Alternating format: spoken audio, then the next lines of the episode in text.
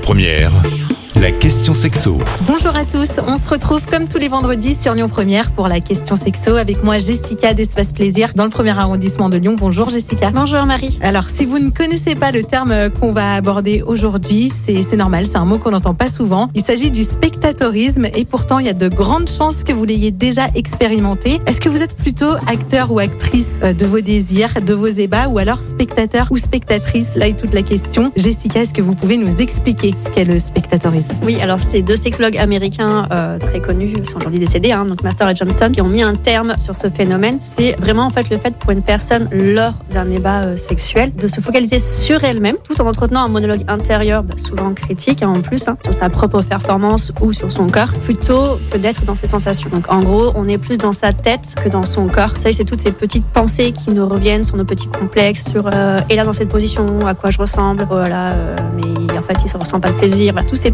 petites euh, voix dans nos têtes qui reviennent en permanence et qui clairement nous empêchent de vivre pleinement nos sensations. Est-ce que ça arrive pour tout le monde, les hommes et les femmes? Est-ce que tout le monde est concerné? Alors principalement les femmes, puisque du coup depuis des siècles et des siècles, le corps des femmes est érotisé, standardisé. Voilà, il y a des normes, il faut ressembler à ça, il faut qu'on soit comme ça, Euh, il faut qu'on soit une fille bien en ayant des rapports euh, qu'après un certain nombre de, de mois de relation. Voilà, ça peut aller très loin, mais du coup là c'est vrai que depuis des siècles, le corps de la femme est vraiment standardisé. Donc du coup, euh, il y a les bonnes mœurs, là il faut sortir de tout ça et c'est pas facile. Donc du coup forcément, les femmes de manière générale seront plus soumises à, à ce phénomène-là. Mais en gros, toutes les personnes qui auront des complexes seront également concernées et aujourd'hui voilà, les hommes ont également des complexes. Ils auront peut-être moins de problèmes sur les bonnes mœurs, sur les tabous que les femmes, mais ils sont quand même concernés par tout ça. Comment est-ce qu'on fait pour sortir euh, de ce spectatorisme et pour profiter un peu plus euh, du moment sans avoir peur justement du jugement et, euh, et de la morale? Alors bien entendu, la solution miracle, ce serait de plus avoir de complexe, qu'il n'y ait plus de tabou, voilà, qu'on soit une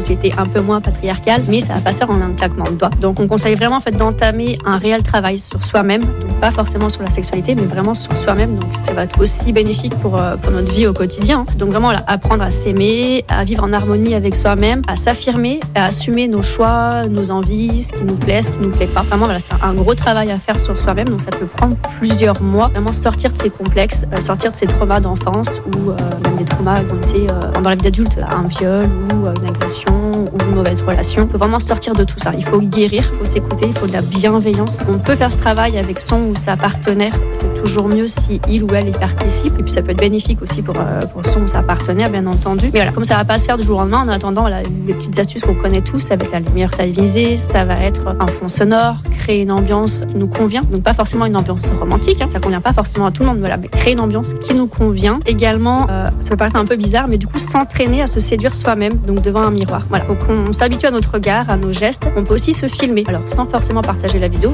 La personne fera ce qu'elle veut, mais voilà, on se filme de manière régulière. Alors pas pendant nos ébats, hein, attention, mais voilà, se filmer euh, au quotidien, dans notre vie du quotidien. Vraiment, qu'on s'approprie notre propre image, mais en mouvement, pas qu'avec de la photo. Après, bah, il faut s'explorer, donc avec la masturbation. On peut aussi se documenter. Il faut communiquer avec son sa partenaire si on est en couple. Il y a vraiment plein de choses à faire. Ça, c'est vraiment juste une liste non exhaustive. Mais le maître mot, c'est de s'écouter. Là, on donne des pistes, euh, mais si ça vous convient pas, faut, faut pas le faire. Vraiment s'écouter. Il faut s'entourer de bienveillance. Et si malgré tout les complexes euh, sont trop ancrés pour plusieurs raisons, là, il faudra consulter euh, soit un thérapeute, soit un psychologue, soit un sexologue. Voilà, mais pas rester dans, dans ce schéma-là. Et vraiment, voilà, s'écouter et s'entourer de bienveillance surtout. Merci d'avoir répondu à nos questions ce matin. Je rappelle que vous êtes gérante de la boutique Espace Plaisir à Lyon dans le premier arrondissement et on se retrouve la semaine prochaine. Merci, bonne journée.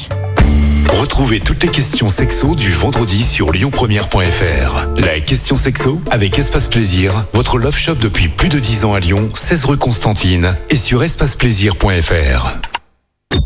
Écoutez votre radio Lyon Première en direct sur l'application Lyon Première, lyonpremière.fr et bien sûr à Lyon sur 90.2 FM et en DAB+.